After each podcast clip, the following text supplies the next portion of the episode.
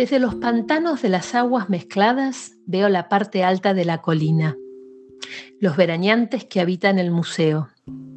Por su aparición inexplicable, podría suponer que son efectos del calor de anoche en mi cerebro, pero aquí no hay alucinaciones ni imágenes. Hay hombres verdaderos, por lo menos tan verdaderos como yo. Están vestidos con trajes iguales a los que se llevaban hace pocos años, gracia que revela, me parece, una consumada frivolidad. Sin embargo, debo reconocer que ahora es muy general admirarse con la magia del pasado inmediato. ¿Quién sabe por qué destino de condenado a muerte los miro? Inevitablemente, a todas horas. Bailan entre los pajonales de la colina, ricos en víboras. Son inconsistentes enemigos que, para oír Valencia y Té para dos, un fonógrafo poderosísimo que los ha impuesto al ruido del viento y del mar, me privan de todo lo que me ha costado tanto trabajo y es indispensable para no morir. Me arrinconan contra el mar en pantanos deleterios. En este juego de mirarlos hay peligro. Como toda agrupación de hombres cultos, han de tener escondido un camino de impresiones digitales y de cónsules que me remitirá, si me descubren, por unas cuantas ceremonias o trámites al calabozo. Exagero. Miro con alguna fascinación. Hace tanto que no veo gente a estos abominables intrusos, pero sería imposible mirarlos a todas horas. Primero, porque tengo mucho trabajo. El sitio es capaz de matar al isleño más hábil. Acabo de llegar y estoy sin herramientas. Segundo, por el peligro de que me sorprendan mirándolos o en la primera visita que hagan a esta zona. Si quiero evitarlo, debo construir guaridas ocultas en los matorrales. Finalmente, porque hay dificultad material para verlos. Están en lo alto de la colina y para quien los espía desde aquí, son como gigantes fugaces. Puedo verlos cuando se acercan a las barrancas. Mi situación es deplorable. Me toca vivir en estos bajos en un momento en que las mareas suben más que nunca. Hace pocos días vino la más grande que he visto desde que estoy en la isla. Cuando oscurece, busco ramas y las cubro con hojas. No me extraña despertarme en el agua. La marea sube a eso de las 7 de la mañana. A veces llega con adelanto pero una vez por semana hay subidas que pueden ser concluyentes.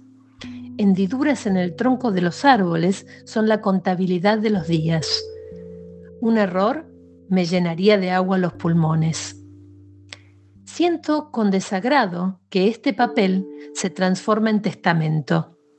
Si debo resignarme a eso, he de procurar que mis afirmaciones puedan comprobarse de modo que nadie, por encontrarme alguna vez sospechoso de falsedad, crea que miento al decir que me han condenado injustamente. Pondré este informe bajo la divisa de Leonardo Ostinato Rigore e intentaré seguirla. Creo que esta isla se llama Villings, que pertenece al archipiélago de las Elis, del comerciante de alfombras Dalmacio Hombre Lieri, calle Hyderabad 21, suburbio de Ramkrishnapur, Calcuta. Podrán ustedes obtener más precisiones. Ese italiano me alimentó varios días que pasé enrollado en alfombras persas. Después me cargó en la bodega de un buque. No lo comprometo al recordarlo en este diario. No soy ingrato con él. La defensa ante sobrevivientes no dejará duda, como en la realidad, en la memoria de los hombres, donde a lo mejor está en el cielo.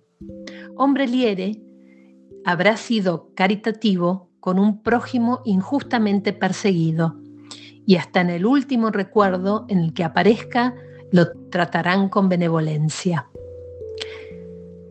Desembarqué en Rabaul, con una tarjeta del comerciante visité a un miembro de la sociedad más conocida de Sicilia.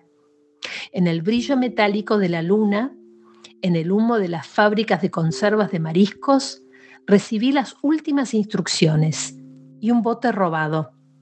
Remé exasperadamente. Llegué a la isla con una brújula que no entiendo, sin orientación, sin sombrero, enfermo, con alucinaciones. El bote encalló en las arenas del este. Sin duda los arrecifes de coral que rodean la isla estaban sumergidos.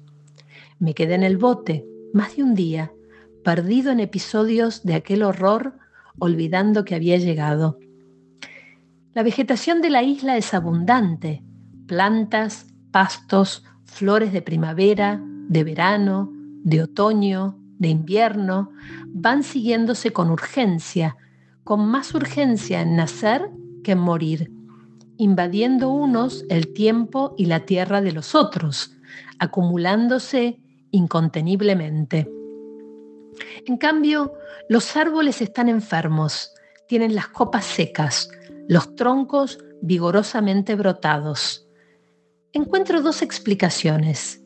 Bien que las hierbas estén sacando la fuerza del suelo, o bien que las raíces de los árboles hayan alcanzado la piedra. El hecho de que los árboles nuevos estén sanos parece confirmar la segunda hipótesis. Los árboles de la colina se endurecieron tanto que es imposible trabajarlos. Tampoco puede conseguirse nada con los del bajo.